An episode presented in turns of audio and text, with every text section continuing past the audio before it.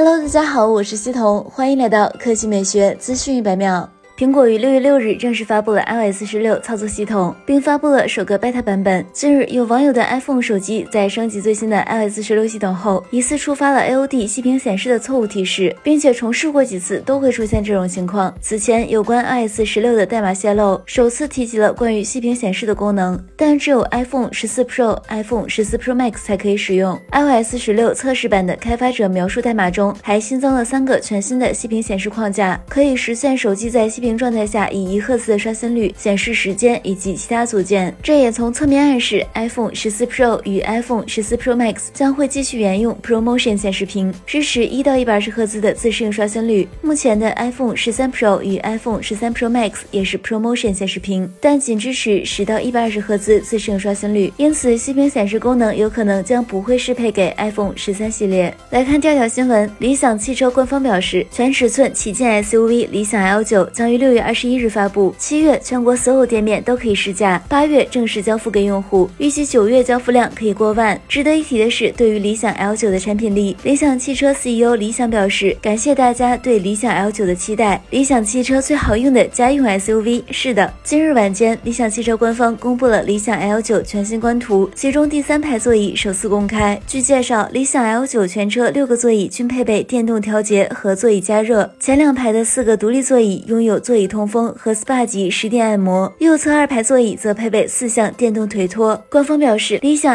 L9 拥有全自研高效增程电动系统，配合四十四点五千瓦时电池组，可实现一千三百一十五千米续航，其中电池续航为二百一十五千米。配备智能四驱系统，前驱动电机最大功率为一百三十千瓦，后驱电机最大功率为两百千瓦，总功率达三百三十千瓦，扭矩六百二十牛米，百公里加速时间仅为五点三秒。安全方面，理想 L9。搭载六颗八百万像素摄像头和五颗两百万像素摄像头，实现对车身周围及远距离的三百六十度全方位感知。前向车规级激光雷达配备一百二十八个激光器，全局分辨率为幺二零零乘幺二八，点云数量达到每秒一百五十三万。好了，以上就是本期科技美学资讯每秒的全部内容，我们明天再见。